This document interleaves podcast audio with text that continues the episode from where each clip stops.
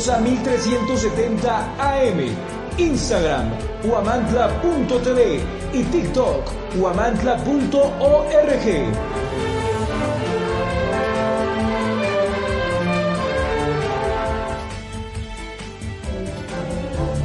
Objetivo AM se transmite a través del 1370 AM, la más peligrosa. Desde el Centro de Información en Juárez Norte número 215, en Huamantla, Tlaxcala.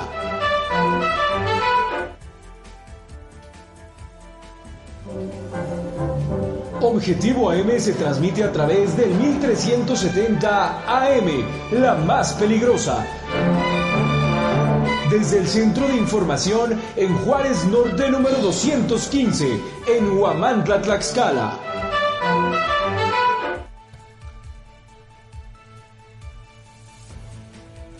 Adquiere el gobierno 250 botones de, alerta que serán entregados a víctimas de violencia de género y trata de personas. Denunciará la regidora Mirza Amaral a cuatro presidentes de comunidad del municipio de Tlaxcala que la intimidaron Aprueban diputados reforma para impedir que agresores o deudores alimentarios ocupen cargos públicos aquí en Tlaxcala. Propone diputada de Morena aumentar sanciones a quienes canten mal no las rancheras, sino el himno nacional. A prisión preventiva, un sujeto que asesinó a su propia madre y trató de ocultar el cuerpo en una fosa clandestina, esto en Puebla capital inauguran en Atzayanca el Centro Comunitario de Aprendizaje de Artes y Oficios Metlancali, en el que la inversión fue de 1.1 millones de pesos. Esclarecen homicidio de un menor de edad en Chiotetelco, Puebla. Su hermano le quitó la vida y también lo decapitó. Presume el gobierno que Tlaxcala ocupa primer lugar nacional en vacunación contra COVID, pero apenas han aplicado 30.304 dosis. Persona no binaria busca candidatura a una diputación local por el distrito de San Martín Texmelucan en Puebla. Encabeza el Seguro Social la lista con más quejas por violaciones a derechos humanos en todo el país.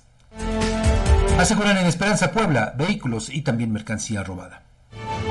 A partir del próximo lunes, tome usted nota, cambia el horario de clases en escuelas primarias públicas y privadas de Tlaxcala, solo en las escuelas primarias. 7 con 32 minutos en esta mañana de viernes, viernes 24 de noviembre de 2023. Estamos en las instalaciones de la más peligrosa Avenida Juárez Norte 215 en pleno corazón de Guamantla. Usted también nos puede seguir a través de Facebook, ahí nos encuentra como Peligrosa 1370 AM. También le ponemos a su disposición el número aquí en cabina, el 247 132 54 96. En eh, Twitter nos encuentra como arroba guamantra, bueno, ahora X, ¿no? Se llama X esta red social. Y bueno, le comparto que hoy estamos en este momento a 6 grados centígrados. Eso es lo que está marcando el termómetro. Y bueno, pues la recomendación es como la misma de todos estos días, ¿no? Que si usted todavía no sale de casa, pues abríguese, abríguese porque sí está haciendo eh, frío. Ayer también, pues por la noche se sintió, se sintió bastante frío, sobre todo también por el aire estaba corriendo. Y bueno, pues eh, se prevé también, de acuerdo con el pronóstico, pues que eh, estas temperaturas pues continúen por lo menos de aquí hasta el domingo. Así las cosas, así nos amanecemos, digo, por lo menos aquí en Guamantla. Y bueno, vamos a ya iniciar con las noticias, con esto que le tenemos preparado para este día. Hay eh, pues información relativa a el tema de pues la violencia de género. Y pues en este contexto le comparto que ayer en el Congreso del Estado bueno más bien no eh, voy, voy a otro tema y después le comparto lo que viene del Congreso del Estado pero por lo pronto le puedo informar que el gobierno del estado presentó ayer los nuevos botones de alerta denominados Mujer Segura, una tecnología de última generación que va a dar atención a las víctimas de, violencia de género y también de trata de personas. Estos dispositivos electrónicos permitirán entablar una comunicación directa entre el Centro de Control, Comando, Comunicaciones, Cómputo, Coordinación e Inteligencia, conocido como el C5I, y también la Secretaría de Seguridad Ciudadana con aquellas mujeres que se encuentren en riesgo a fin de salvaguardar su integridad física y también su seguridad.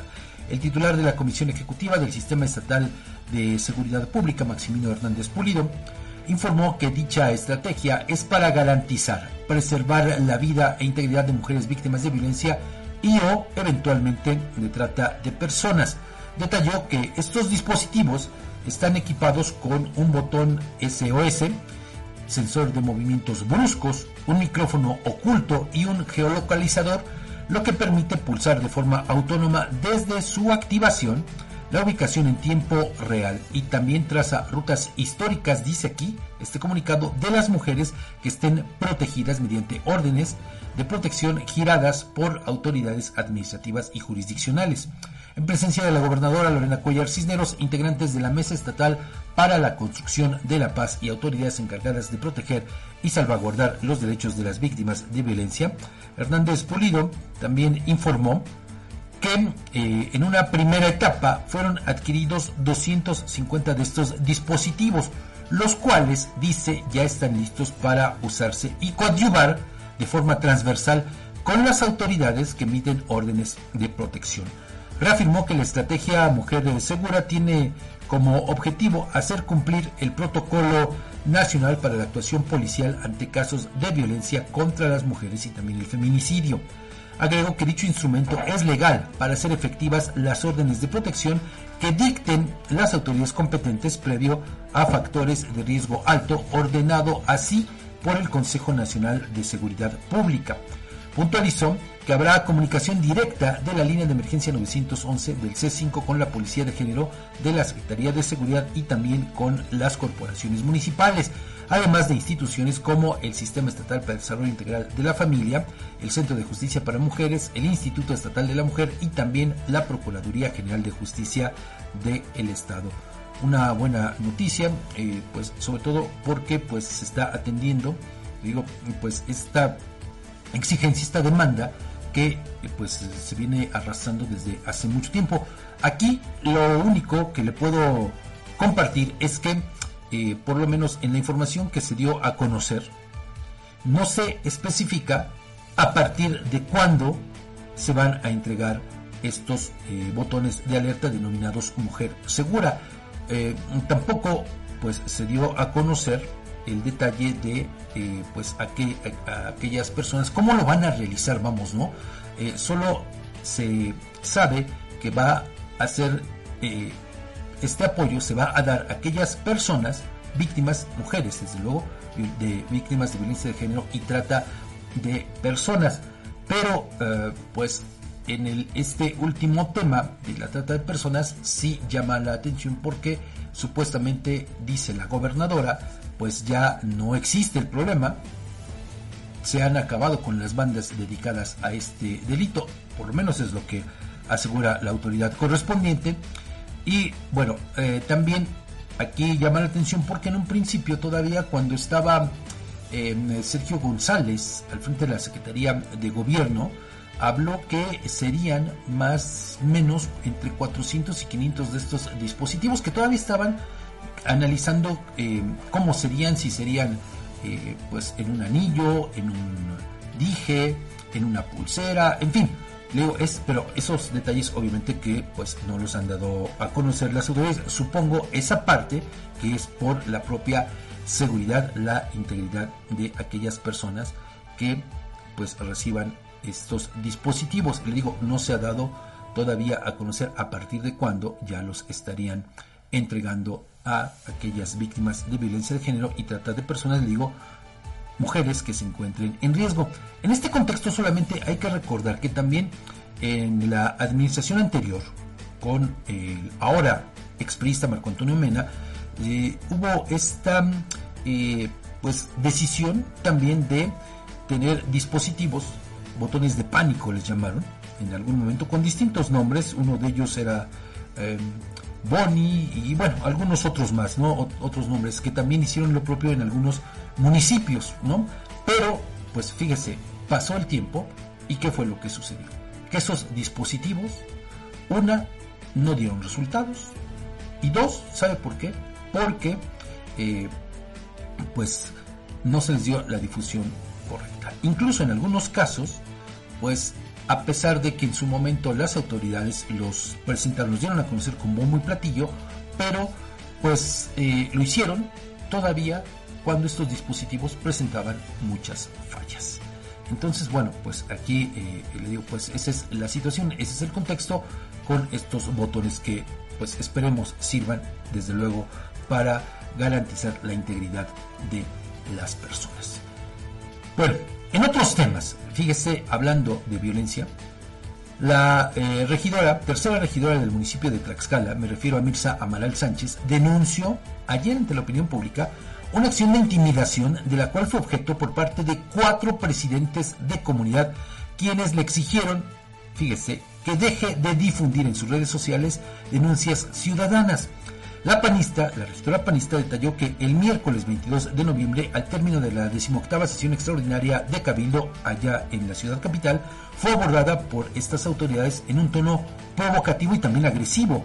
Dijo que, escuche usted, las presidentas de comunidad, María Estela Lozano Sosa de San Diego Metepec y Claudia López Ojeda de San Gabriel Cuautla, así como los presidentes de Comunidad de Ixtulco, Humberto Montes Nava y de Ocotlán, José Adán Sánchez Mendieta, le exigieron que deje de difundir en sus redes sociales acciones de denuncia ciudadana con respecto de los servicios públicos municipales y que a la vista de la propia población de esa eh, comuna, pues no están eh, dando los resultados esperados. No sé si ya tengamos en producción, este, él este eh, audio de lo que dijo la diputada Mirza para que usted escuche de viva voz pues lo que le dijeron escuche esta denuncia que hace la regidora y quien pues también adelanta que va a hacer lo propio para pues denunciar estos hechos ante las instancias respectivas. Por lo pronto, bueno, pues también pide a la presidenta municipal Maribel Pérez Arenas que pues haga un llamado a estas personas para que eviten este tipo de expresiones intimidatorias y bueno ahí la información que le puedo adelantar respecto de el compromiso de la presidenta municipal de Tlaxcala Maribel Pérez es que en la próxima sesión de cabildo este tema se va a abordar ya con todos los integrantes. Pero eh, le digo por lo pronto pues eh, ayer hizo esta denuncia en sus redes sociales la regidora Mirza Amaral.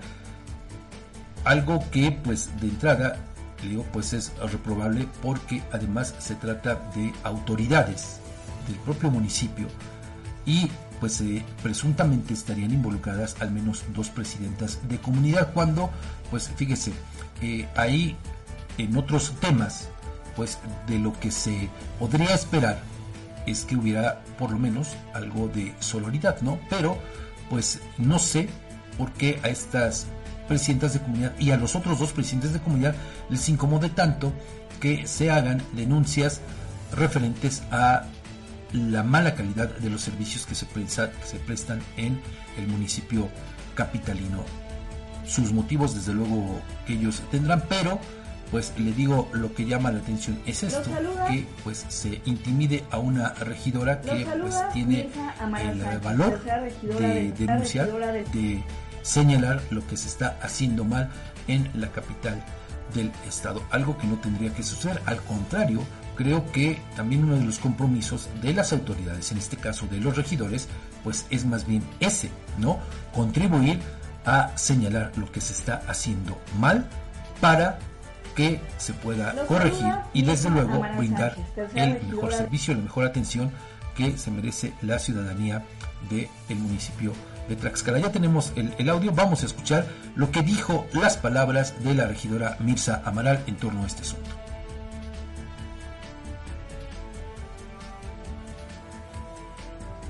Y dos presidentes de comunidad de la capital del estado.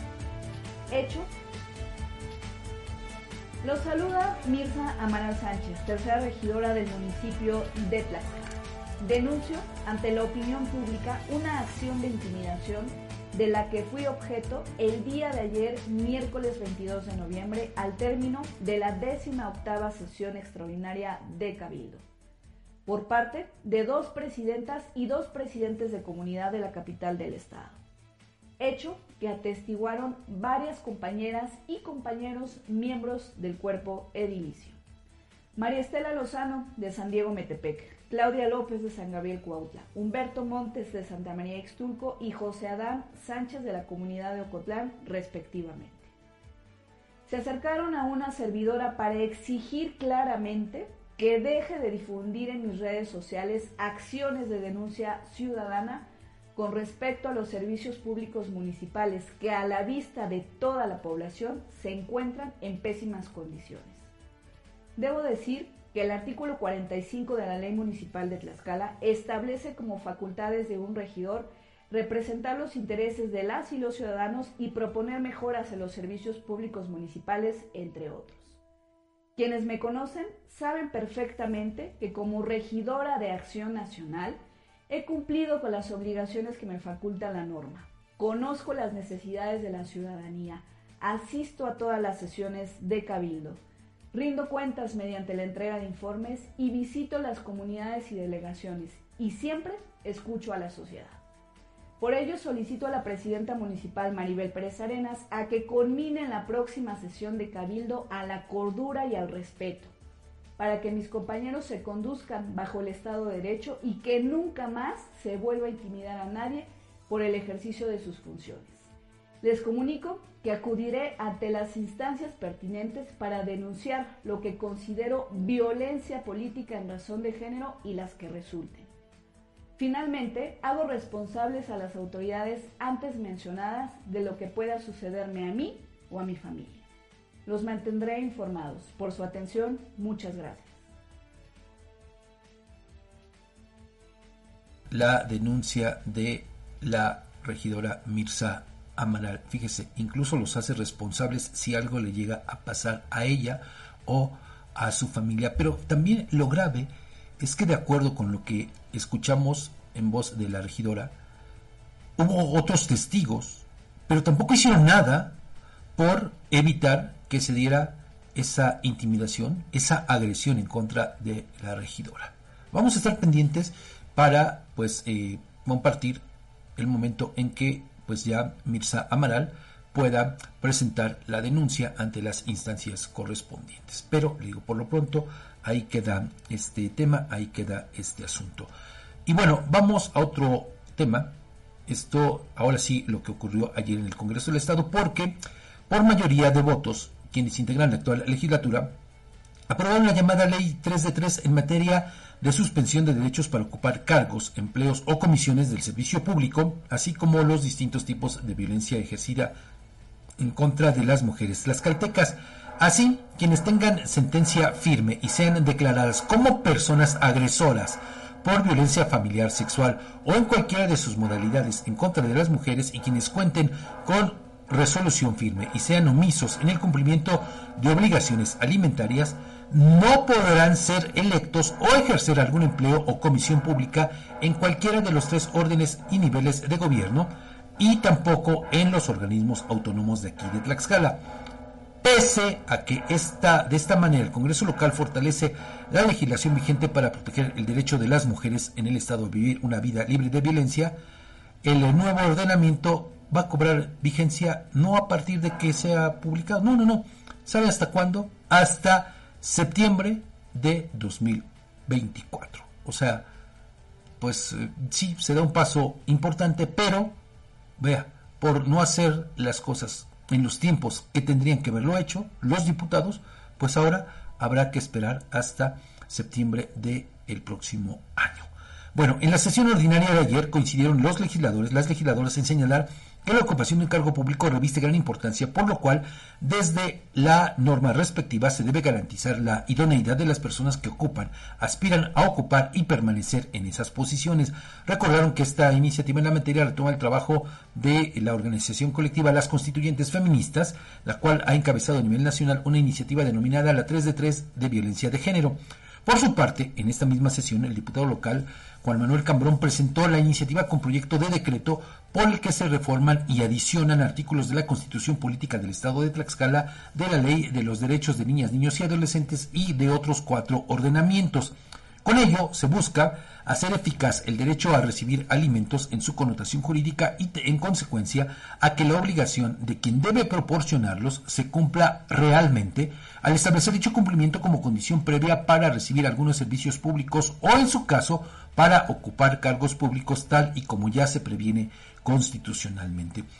Argumentó el diputado que la obligatoriedad de cumplir con las pensiones alimenticias para poder mantener sus derechos de ciudadanía y algunos de los trámites y servicios públicos estriba en no estar inscrita la persona obligada en el Registro Nacional de Obligaciones Alimentarias y esta reforma para la inscripción en el registro impedirá que los deudores alimentarios puedan ser electos o ocupar cargo público alguno. Tampoco podrán obtener licencias o permisos para conducir no podrán tramitar escrituras por los notarios públicos relativas a compra-venta de bienes inmuebles y a la constitución o transmisión de derechos reales. También se prevé crear un registro estatal de deudores alimenticios. Y bueno, pues digo, esto fue lo que ocurrió ayer en el Congreso del Estado. Las 7 con 50 minutos, vamos a una pausa. Regresando escucharemos el comentario de Edgardo Cabrera.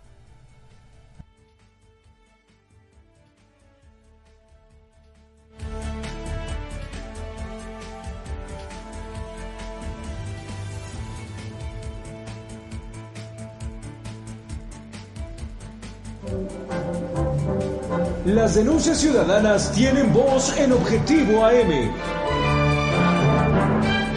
Envía tus mensajes de voz al WhatsApp 247-132-5496. Síguenos en nuestras redes sociales. Twitter, arroba Huamantla.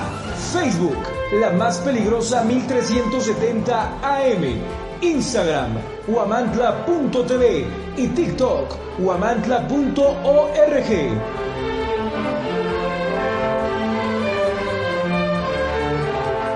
Descubre el Instituto Amado Nervo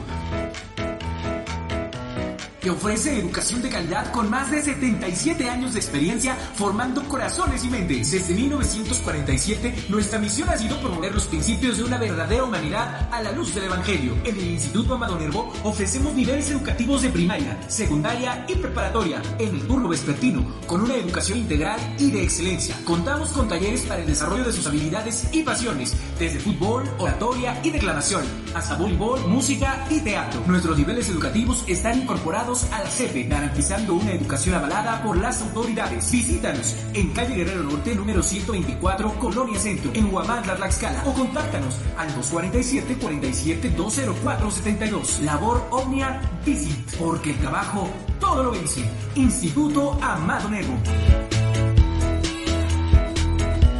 En Alzayanca estamos escribiendo una nueva historia. Estamos construyendo un municipio con más justicia. Atendemos las necesidades más urgentes de la población para terminar con el rezago.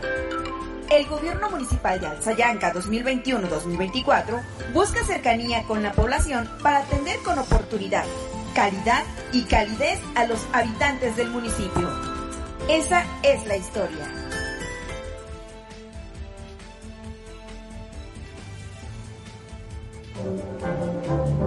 Objetivo AM se transmite a través del 1370 AM, la más peligrosa. Desde el Centro de Información en Juárez Norte número 215, en Huamantla, Tlaxcala.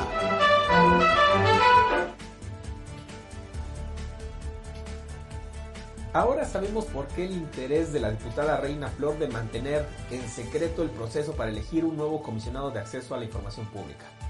Resulta que entre los aspirantes a sustituir a Didier López aparece el nombre de la ex magistrada Elsa Cordero, la misma que goza del más jugoso haber derretido que se haya pagado en comparación con otros juzgadores a los que se les venció su periodo el mismo año.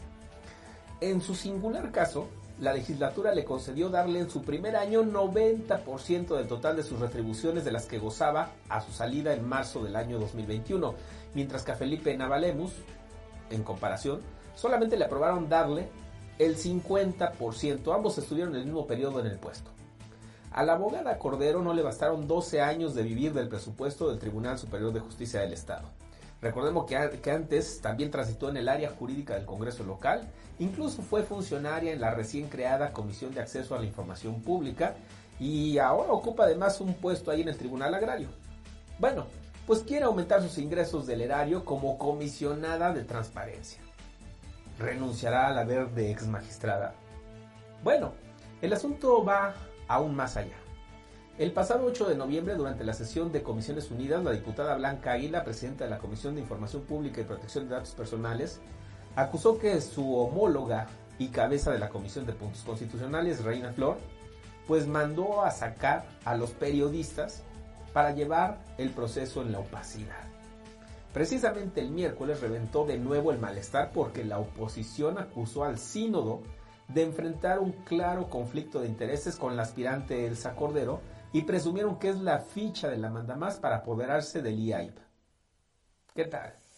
Así la transparencia y el agandalle en tiempos de la nueva triste historia. Y miren otro asunto, suman cuatro semanas del paro laboral de empleadas quienes decidieron cerrar la Contraloría Interna de la Secretaría de Educación. Acusan al titular de hostigamiento laboral y acoso sexual. Pero sus reclamos son ignorados y por el contrario, el señalado es apapachado por Homero y su triste realidad.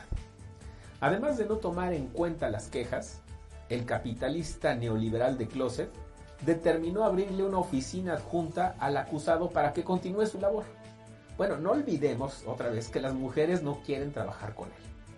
Y en el colmo de la incongruencia, el miércoles la titular de la función pública Erendira Cova y la del Instituto de la Mujer Nidia Cano le propinaron un golpe a su género, a quienes se dicen víctimas del Contralor. Resulta que al presentar lo que llamaron el protocolo para la prevención, sanción y atención del hostigamiento sexual y acoso en las dependencias tristonas, invitaron a este personaje al Contralor acusado, le entregaron el mamotreto que llama el manual y hasta se sacaron la foto con él. Una burla. No solo se trata de insensibilidad, sino que además al verse exhibidas, borraron de redes sociales las fotografías donde aparece el angelito flanqueado por las mujeres en el poder. Con este ejemplo, el ahijado de la mandamás y secretario de gobierno, pues tiene todavía la desfachatez de decir que la reprobación de la evaluación en el cumplimiento de la agenda por la alerta de violencia de género contra las mujeres fue por una mera entrega tardía de informes. Sí, cómo no. Recuerde que me puede seguir en Facebook, X, Instagram, TikTok y Spotify como Eduardo Cabrera o Gente Telex o suscríbase a mi canal YouTube o si prefieren www.gentetelex.com.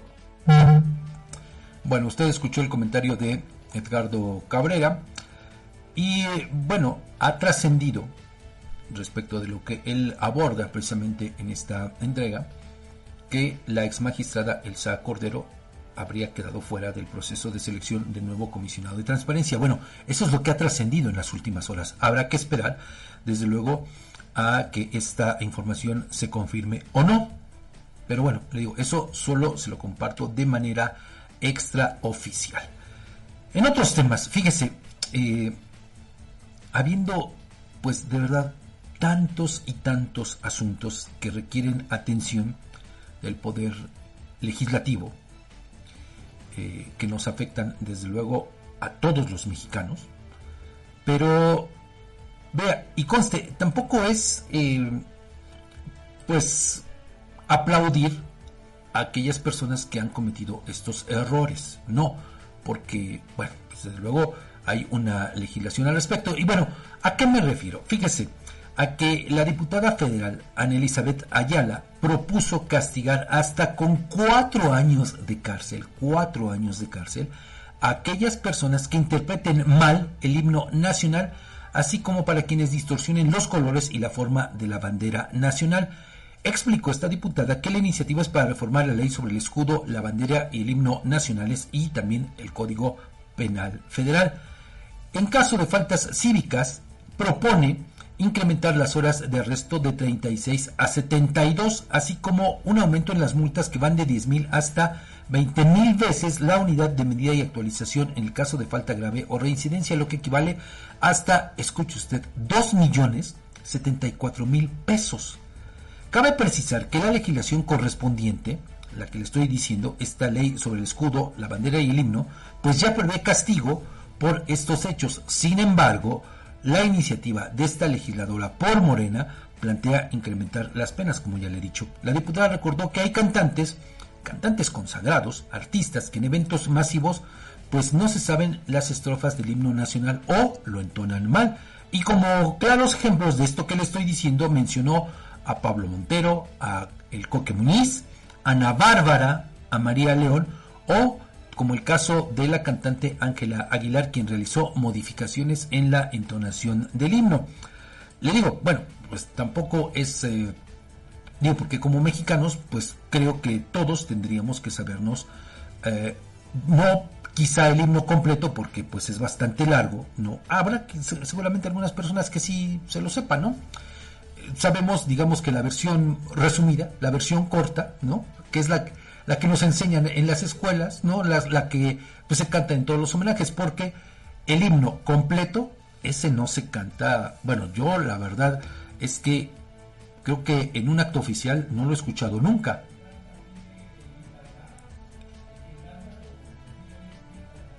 No, no, no, sabes que, bueno, por ejemplo, es que aquí en, producción, del otro lado del estudio, nuestros compañeros él nos está preguntando eh, en estos casos, en estos eventos masivos, si el cantante es el que pide interpretar el himno. Mm, no, fíjate que ahí eh, es buena la pregunta. No, eh, lo que resulta es que muchas ocasiones, por ejemplo, en las peleas de box, ahora que ha peleado el Canelo, ya sabe, ¿no? Más bien es él quien hace la invitación para que pueda interpretarlo, pues alguno de sus cuates, ¿no?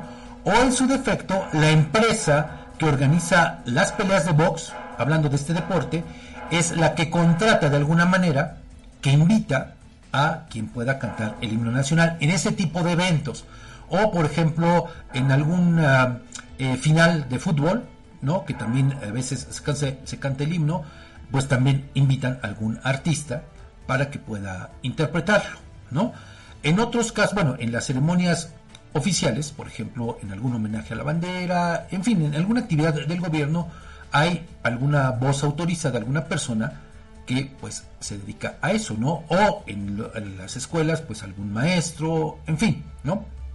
Pero para los actos masivos, que es a lo que se está refiriendo esta diputada, es, eh, le digo, normalmente a través de una invitación, ¿no? Eso es lo que ocurre. Y sí, sí es cierto, bueno, hemos sido testigos de cómo pues estos cantantes, de los nombres que ya le he dicho, pues sí, a veces eh, no se sabe ni el himno, se equivocan. Tiene razón Azael, eh, sí, se saben muchísimas canciones, pero les falla a la hora de interpretar el himno. O, peor, en el caso de esta niña, de Ángela Aguilar, bueno, ya ni tan niña, pero pues que le hace modificaciones. Bueno, pues para eso está ya la ley correspondiente. Aquí, fíjese, repito, habiendo tantos problemas tan importantes que requieren atención, que requieren de una legislación más férrea, pues vea cómo los diputados, con tal de ganar reflectores, tienen este tipo de ocurrencias. Fíjese, digo, habrá quien, quien quizá esté de acuerdo en que se les pueda multar a los cantantes con 2.074.000 pesos y de llevarlos a la cárcel pues eh, por varios días, ¿no? hasta cuatro eh, años de cárcel, ¿no? Digo, habrá, pero fíjese, contrasta y le voy a decir con, con qué, por ejemplo. Obviamente son ámbitos federales, ¿no? Porque esto estamos hablando de una ley federal, ¿no? Y lo otro que le voy a compartir, le voy a poner el ejemplo, es de lo que ocurre en el plano estatal. Hace unos días tuvimos aquí a el comisionado del Instituto de Acceso a la Información, Didier Fabián López, quien nos habló de aquellos entes obligados, bueno, de aquellas áreas de gobierno, de incluso también de partidos políticos que no cumplen con la ley de transparencia, que ese sí es un aspecto importante, sobre todo porque, porque se trata de eh, el manejo, de saber cómo se hace el manejo, el gasto del dinero público, con los impuestos que pagamos todos. Pero bueno, ahí fíjese, por incumplir con las disposiciones en la ley, las multas que se les ponen a las autoridades omisas son no más de 20 mil pesos. Ese es un asunto, digo, si lo comparamos con el tema del himno, pues vea, no hay punto, ¿no? A mí se me hace más grave, personalmente, esto, que no informen, que no cumplan con lo que tienen que cumplir, ¿no? porque además son autoridades y sobre todo que engañen, ¿no? En cambio con lo otro, bueno, pues yo creo que eh, un error al momento de interpretar el himno, pues yo creo que todos lo podemos cometer, ¿no? El pánico escénico, ¿no? El pánico escénico te puede eh, pues llevar a eso, ¿no? Claro, imagínese cantar en el estadio Azteca. Bueno, obviamente son gente que se dedica a eso. Pero, claro, si, si en muchas ocasiones en una canción, bien lo dice nuestro compañero Asael, se equivocan o improvisan, cambian, imagínese con el himno. Porque además es un momento también solemne, pero bueno, pues yo le digo, o sea, no hay punto de comparación entre un error.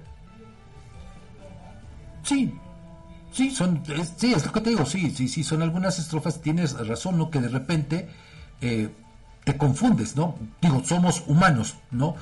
Eh, y bueno, pero aquí el tema es, es este, ¿no? Le digo, la, creo yo, una desproporción. O sea, cuatro años de cárcel y una multa de dos millones de pesos por un error humano ahí sí es un error, no, es que quieran, ¿no? Comparado con lo que le estoy diciendo.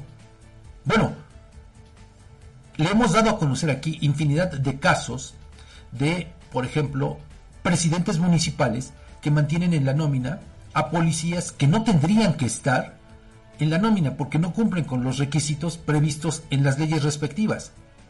Pero ¿qué pasa? A ellos no se les multa ni se les lleva a la cárcel, ¿eh? Por ejemplo, Hemos visto también, le hemos compartido casos con documentos oficiales de aquellas autoridades que, aunque hacen mal manejo de los recursos, les aprueban las cuentas públicas. Ahí creo que es donde tendrían que actuar los diputados. Ahí sí, no en situaciones como este. Otro tema, el de los partidos políticos. Oiga, es increíble que a pesar de ser los únicos que mantienen el dinero que se les da y que se les incrementa además año con año y que tienen seguro, ese dinero, no informen, no cumplan con la ley. Pero tampoco pasa nada. Ah, claro, pero como son los propios partidos los que están involucrados, y entonces a los partidos, perdón, los, los legisladores no hacen nada por sancionar a los partidos políticos, ¿no? Y como le he dicho en muchas ocasiones, los partidos son los únicos, por lo menos en este país, que pase lo que pase, tienen asegurado su dinero mes con mes. A ellos no les importa el huracán Otis, no les importa la sequía que viven los campesinos, no. Ellos siguen recibiendo mes con mes su dinero previsto, sí, hay que decirlo en la Constitución, pero no admiten que se les quite un solo centavo, porque entonces arman un escándalo que no ve usted. Pero en eso, para eso sí no hay atención por parte de los diputados, ¿eh? Que sigan, que sigan engañándonos, que sigan mintiéndonos con el manejo de los recursos públicos. Bueno, ya me extendí un poco con el comentario. Vamos rápidamente a, la siguiente pausa. Regresamos con más información aquí en Objetivo M.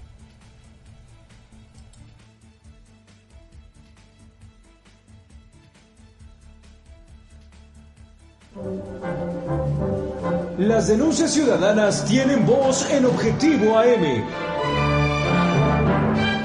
Envía tus mensajes de voz al WhatsApp 247-132-5496.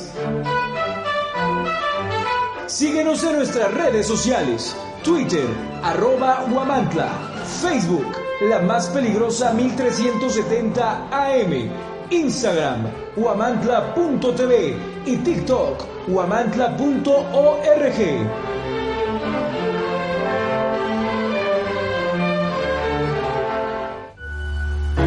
El compromiso no es una palabra, es un acto y Coapiaxla es el ejemplo de ello. Día con día escribimos una nueva historia donde el protagonista eres tú, donde tus necesidades son las nuestras. Cada día trabajamos para cumplirlas porque con Coapiaxla unidos avanzamos. Gobierno de Coapiaxla 2021-2024 del dulce, les traemos una tentación que no podrán resistir. Bienvenidos a Pastelería El Convento, tu destino para los pasteles más deliciosos en Guamantla. En Pastelería El Convento hacemos tus momentos especiales aún más memorables. Ofrecemos una amplia gama de pasteles para todas las ocasiones, tamaños y sabores para satisfacer todos los gustos. Y si tienes un evento familiar en puerta, prueba nuestros pasteles de tres leches, tres quesos, mil hojas, fruta fresca, tarzamora, rosca de reyes, hojaldras, gelatinas, flan y el delicioso chocoplan. Estamos ubicados en dos direcciones en Huamantla, en Morelos Oriente 106 y en Juárez Norte 215. También puedes encontrarnos en Gajales 3 Oriente número 7.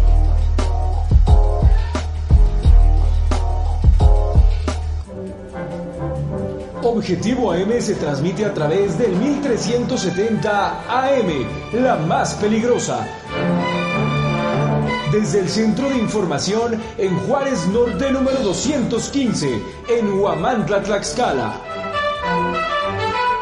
Continuamos en Objetivo AM y fíjense, me hacen una observación, me hacen llegar un mensaje a mi WhatsApp personal eh, con relación a eh, el tema de, de los himnos, ¿no? ¿Y, por qué le, digo esto? Porque, pues, eh, hace unos días, la semana pasada, concretamente, pues, eh, sabemos, Guamantra fue declarada como capital del estado por un solo día, ¿no? Con motivo de este aniversario de la batalla de Tecoac. Bueno, pues ahí eh, se evidenció que el secretario de gobierno, Luis Antonio Ramírez, no se sabe el himno a Tlaxcala. No se lo sabe porque él es originario de Morelos, ¿no? Y me dicen que si con esta, eh, esto que se está planteando, pues él tendría que haber sido sancionado. Pues sí, probablemente, ¿no? Sí, sí, sí, tiene razón, porque además pues se trata de un funcionario. Pero, a ver, no perdamos de vista esta parte que es importante. A ver, creo que fue más grave el hecho que los diputados modificaran la constitución para que un foráneo pudiera llegar a la Secretaría de Gobierno. Creo que eso sí es más grave, que no se lo sepa.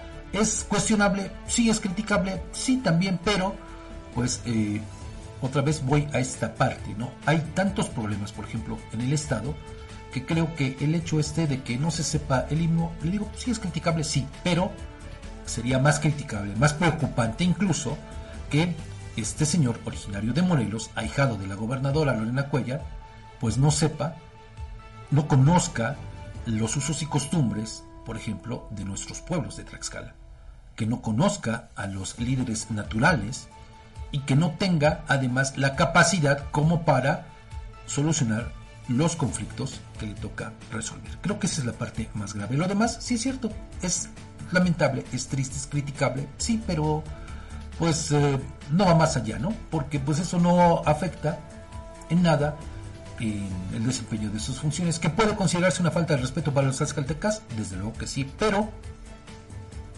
pues ahí que le puedo decir, ¿no? Vamos a la información, hablando precisamente de música. Eh, con la finalidad de fortalecer la cultura y profesionalizar las expresiones artísticas que hay en entidad, la gobernadora Lorena Collar Cisneros inauguró la primera escuela de salterio de aquí del estado y la rehabilitación de la Casa de la Cultura en el municipio de Alzayanca. Refirió que con esta escuela se busca una formación avalada para que los alumnos que egresen sean profesionales, que se puedan desarrollar en el ámbito musical, educativo y o de creación.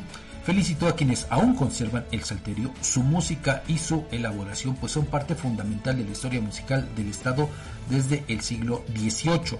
Durante su intervención, el titular de la Secretaría de Cultura, Antonio Martínez Velázquez, dio a conocer que las clases que serán impartidas cuentan con reconocimiento oficial por parte de la Secretaría de Educación Pública para que quienes se inscriban tengan sus grados académicos oficiales. Agregó que también habrá un taller de laudería para que se construyan ahí los alterios, el cual estará abierto para el público en general, así como para carpinteros que no cuenten con las herramientas necesarias para este trabajo. A su vez, el director de la Escuela de Música del Estado Israel, Geno López, indicó que el principal objetivo es salvaguardar los alterios y su uso, además de darlo a conocer en todo el mundo, así como darle el valor profesional que debe tener. En su oportunidad, el presidente municipal Gustavo Parada Matamoros precisó que la inversión para la rehabilitación del Centro Comunitario de Aprendizaje de Artes y Oficios Metlancali conocido como Casa de Cultura, fue con recursos del ayuntamiento por 1.173.650 pesos en beneficio de más de 4.000 habitantes. El gobierno del estado apoyó a través de la Secretaría de Cultura y también la Escuela de Música del estado con tres maestros para impartir clases especializadas en la enseñanza del salterio y su música.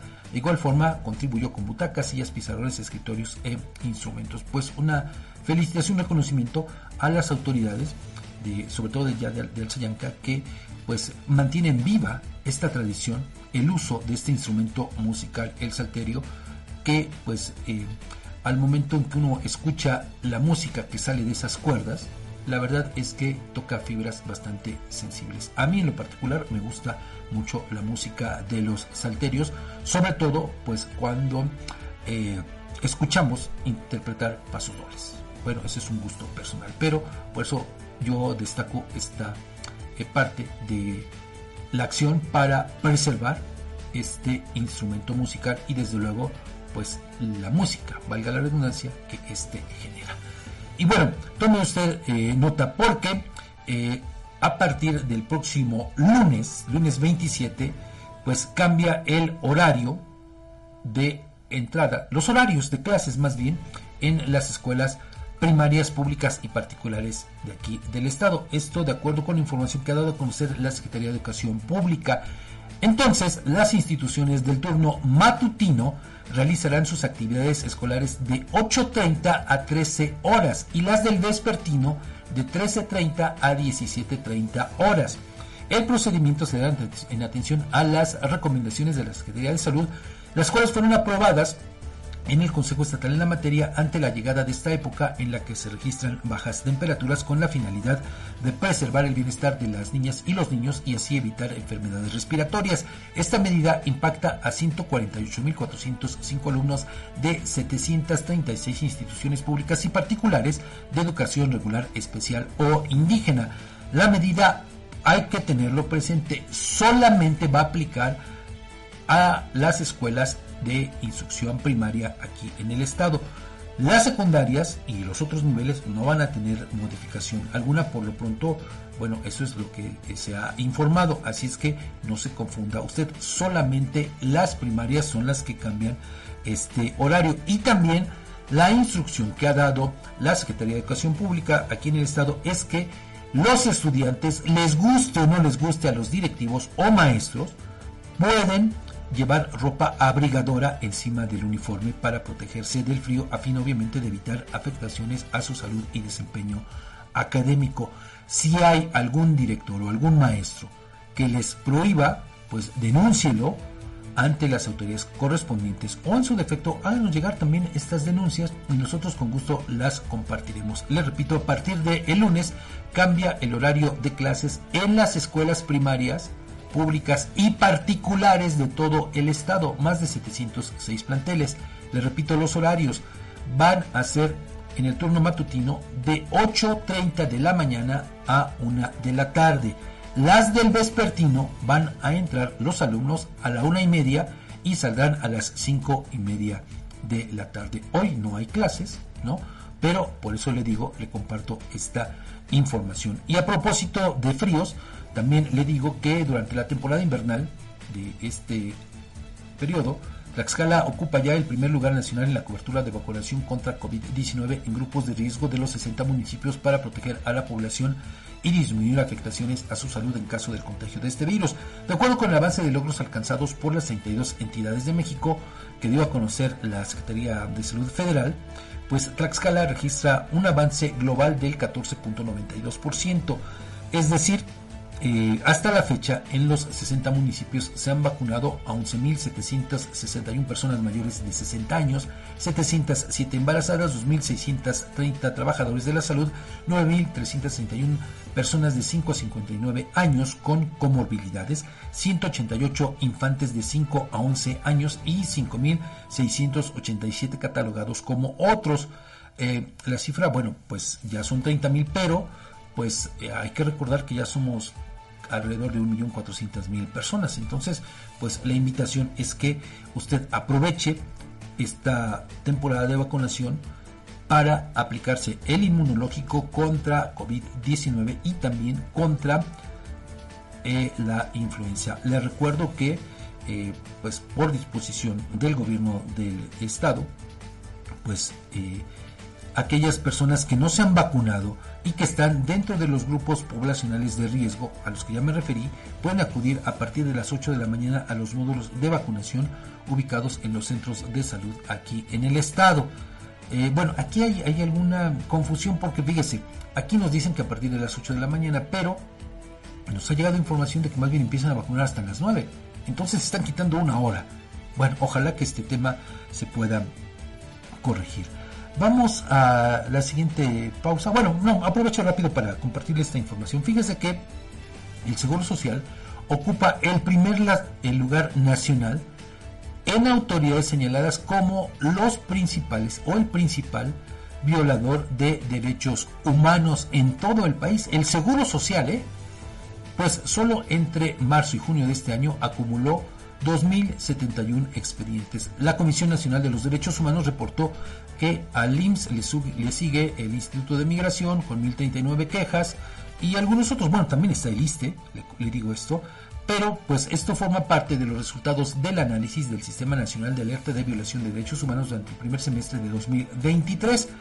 Y le digo, la presunta violación de derechos humanos del IMSS tiene sus principales focos de atención en Ciudad de México, el Estado de México, Jalisco, Veracruz y Chihuahua, siendo la violación a derechos humanos más señalada la de omitir proporcionar atención médica y faltar a la legalidad, honradez, lealtad, imparcialidad y eficacia en el desempeño de las funciones, empleos, cargos o comisiones. Son datos de la Comisión Nacional y bueno, pues imagínense si este es... Eh, el estatus que hoy guarda respecto de la violación de derechos humanos o del respeto a los derechos humanos, como queramos ver, el seguro social, pues imagínese la cantidad de quejas que se van a acumular, pues ahora que también ha absorbido ya a los servicios de salud de las entidades de la República.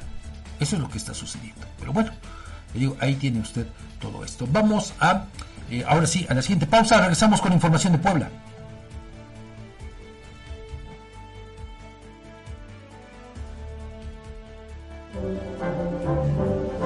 Las denuncias ciudadanas tienen voz en Objetivo AM. Envía tus mensajes de voz al WhatsApp 247-132-5496. Síguenos en nuestras redes sociales. Twitter, arroba Huamantla. Facebook, la más peligrosa 1370 AM. Instagram, huamantla.tv y TikTok, huamantla.org.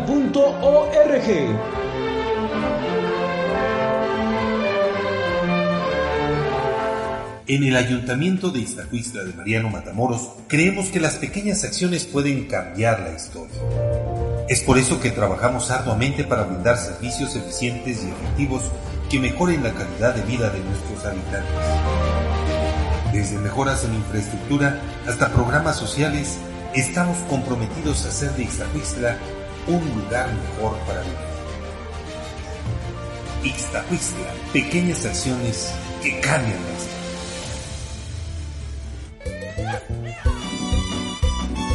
Para un antojo de comida norteña, no busques más. En Restaurante La Santa somos el destino perfecto para la pizza, parrilla y bar. Comienza tus mañanas con machaca auténtica del norte y nuestras enchiladas. Además, disfruta de los tradicionales chiaquiles y las irresistibles chimichangas de carne y queso. Si tu antojo es de unos ricos caldos, en La Santa te ofrecemos el caldo de camarón seco y el jugo de carne. Además, prueba nuestro mole de setas estilo pancita. Si eres amante de la parrilla carbón, no puedes perderte nuestros cortes premier, como la picaña, la rachera, el ribeye, el New York y el salmón. Todos preparados a la perfección. Para todos los tradicionalistas, disfruta de los clásicos burritos norteños con queso y frijoles, machaca, arrachera, camarón y muchas opciones más. Si eres fanático de la pizza, nuestras creaciones con ingredientes norteños en horno a la leña te conquistarán.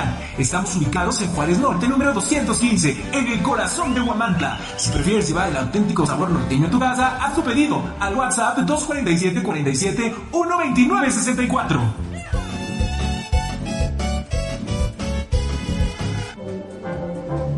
Objetivo AM se transmite a través del 1370 AM, la más peligrosa desde el Centro de Información en Juárez Norte número 215, en Huamantla, Tlaxcala. Y como le decía, bueno, pues vamos ahora a información de Puebla.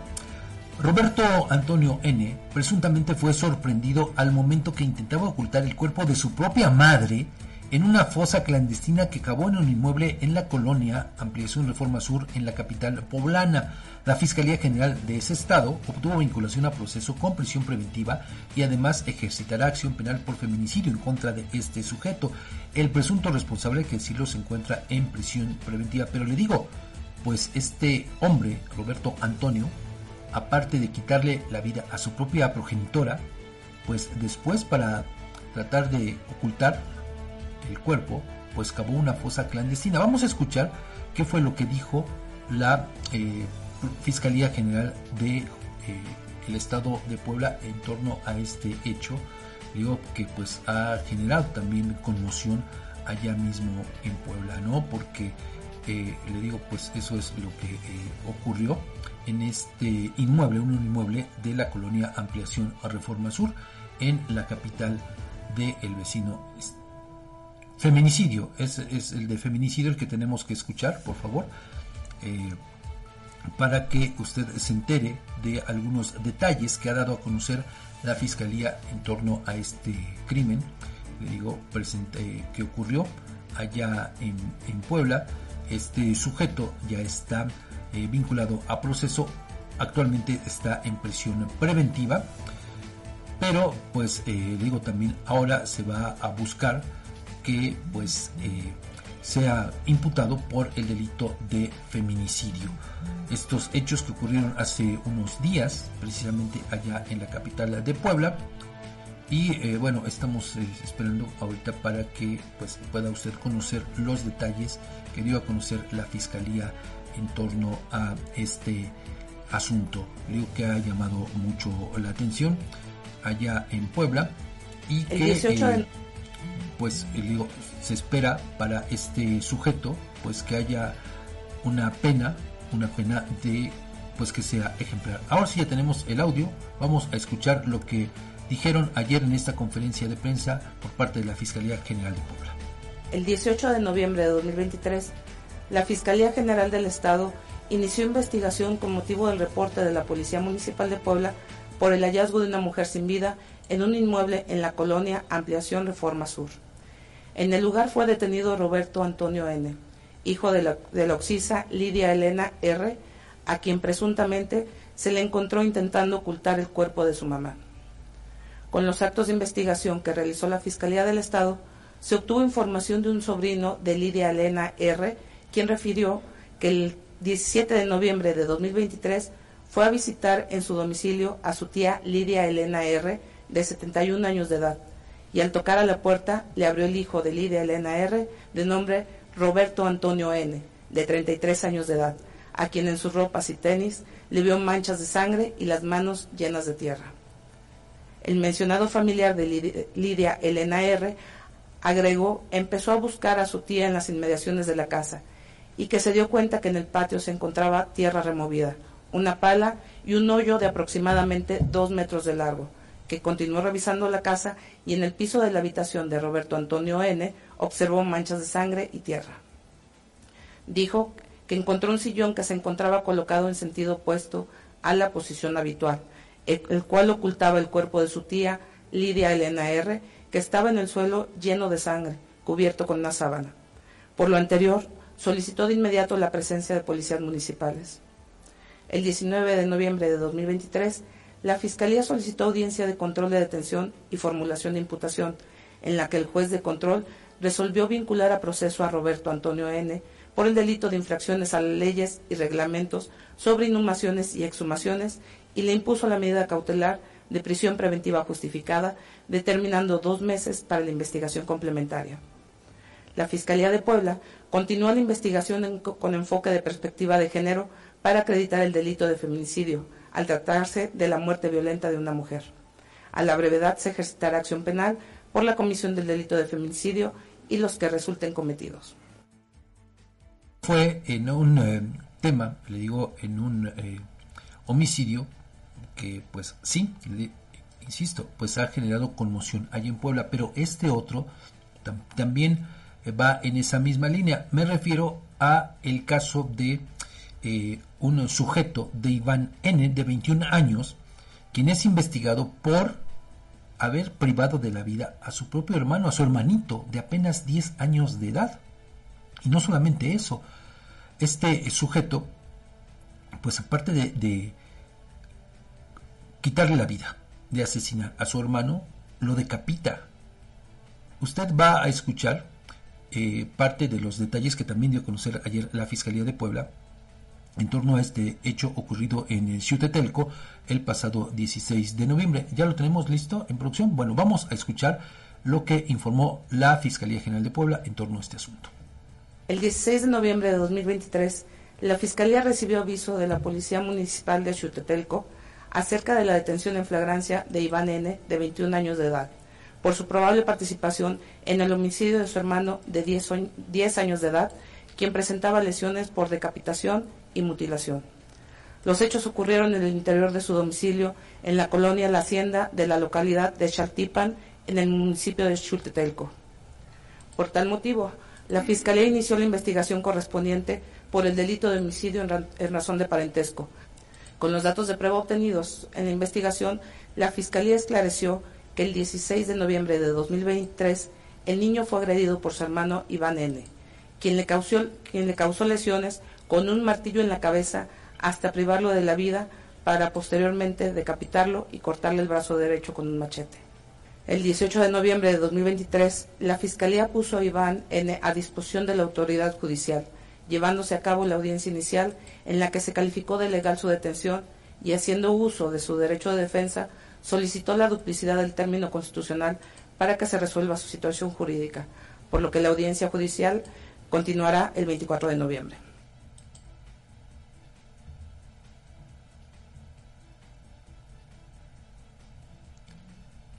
Bueno, pues eh, le digo ese otro hecho que también ha causado conmoción allá en Puebla. En más información del vecino estado, el coordinador estatal de la diversidad sexual de Morena, allá en Puebla, Alberto Camacho Arroyo, mejor conocido, conocido como Betuki, se convirtió en la primera persona no binaria en esa entidad y en el país en registrarse como aspirante a un cargo de elección popular para los comicios de 2024. A través de sus redes sociales, Betuki dio a conocer su inscripción al proceso interno de Morena por la candidatura a la Diputación Local por el municipio de San Martín Texmelucan. Camacho Arroyo es la segunda persona en Puebla que recibió su acta, su, su acta de nacimiento con género no binario. Y en otros temas, en otros temas también de allá de Puebla, le comparto ahora que derivado de investigaciones por robo de vehículo, la Fiscalía General realizó cateos en el municipio de Esperanza, donde aseguró chalecos balísticos, cartuchos y vehículos con reporte de robo y mercancía diversa. Vamos a escuchar la información que dio a conocer la Fiscalía en torno a este asunto. En una investigación por la presunta comisión del delito de robo de vehículo, el 16 de noviembre de 2023, la Fiscalía General del Estado de Puebla solicitó a la autoridad judicial órdenes de cateo para inspeccionar inmuebles ubicados en el municipio de Esperanza. El 17 de noviembre de 2023, el juez libró las órdenes de cateo, las que el mismo día cumplieron agentes investigadores y peritos en materia de identificación vehicular de la Fiscalía de Puebla, con la colaboración de personal de la Secretaría de la Defensa Nacional. En el cateo realizado a un inmueble ubicado en privada sin nombre de Avenida Independencia en la colonia La Palma, fueron asegurados cuatro chalecos, tres con blindaje y uno sin blindaje, tres cargadores para cartuchos calibre .223 IO 5.56 y 150 cartuchos útiles calibre .223. Durante la inspección del inmueble ubicado en privada de la 14 Poniente de la colonia El Pozo, los agentes investigadores aseguraron una camioneta marca Ford tipo Super Duty de carga de 3 toneladas con caja seca y placas de circulación A 471AH de la Ciudad de México con reporte de robo.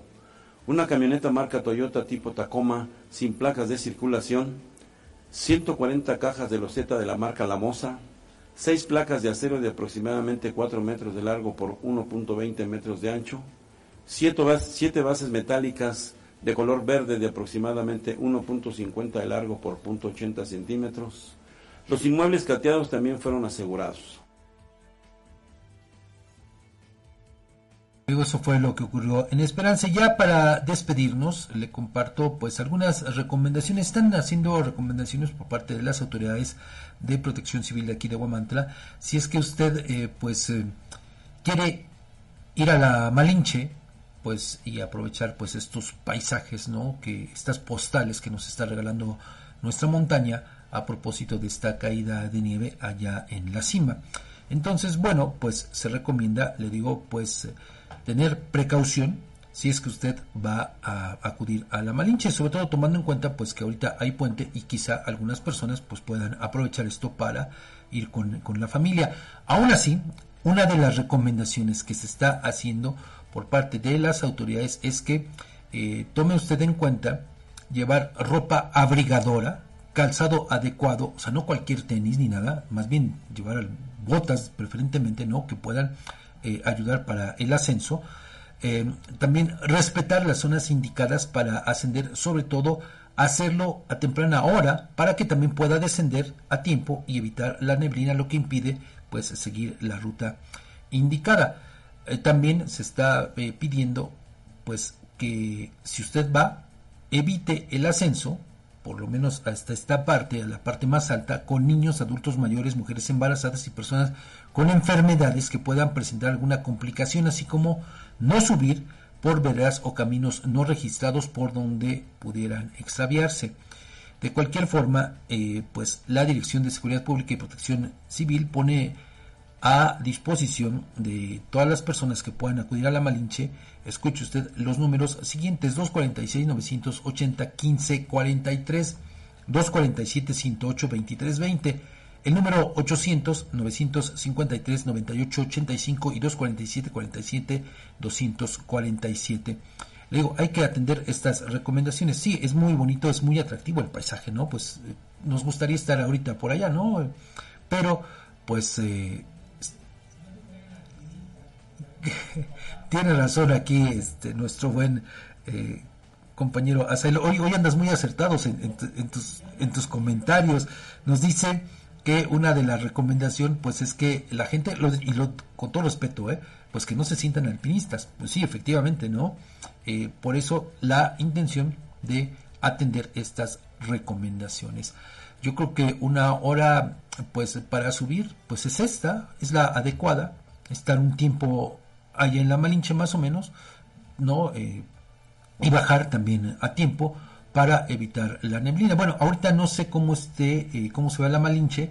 Bueno, ya está saliendo el sol, ya salió el sol, de hecho ya se ve aquí, pero no sé en, la zona de la Malinche qué tanta eh, visibilidad pueda tener para ascender, en todo caso, hasta la, la cima, ya en toda la parte donde se encuentra la nieve.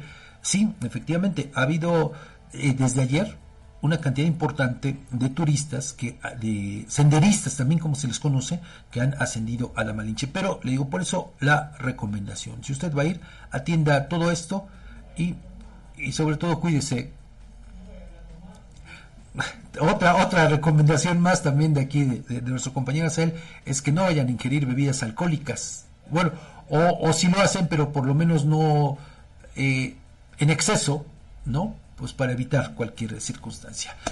Pues así llegamos al final de este espacio informativo. El lunes tenemos una cita a partir de las 7.30 de la mañana. Por aquí nos encontramos. Que tenga un excelente fin de semana. Las denuncias ciudadanas tienen voz en Objetivo AM. Envía tus mensajes de voz.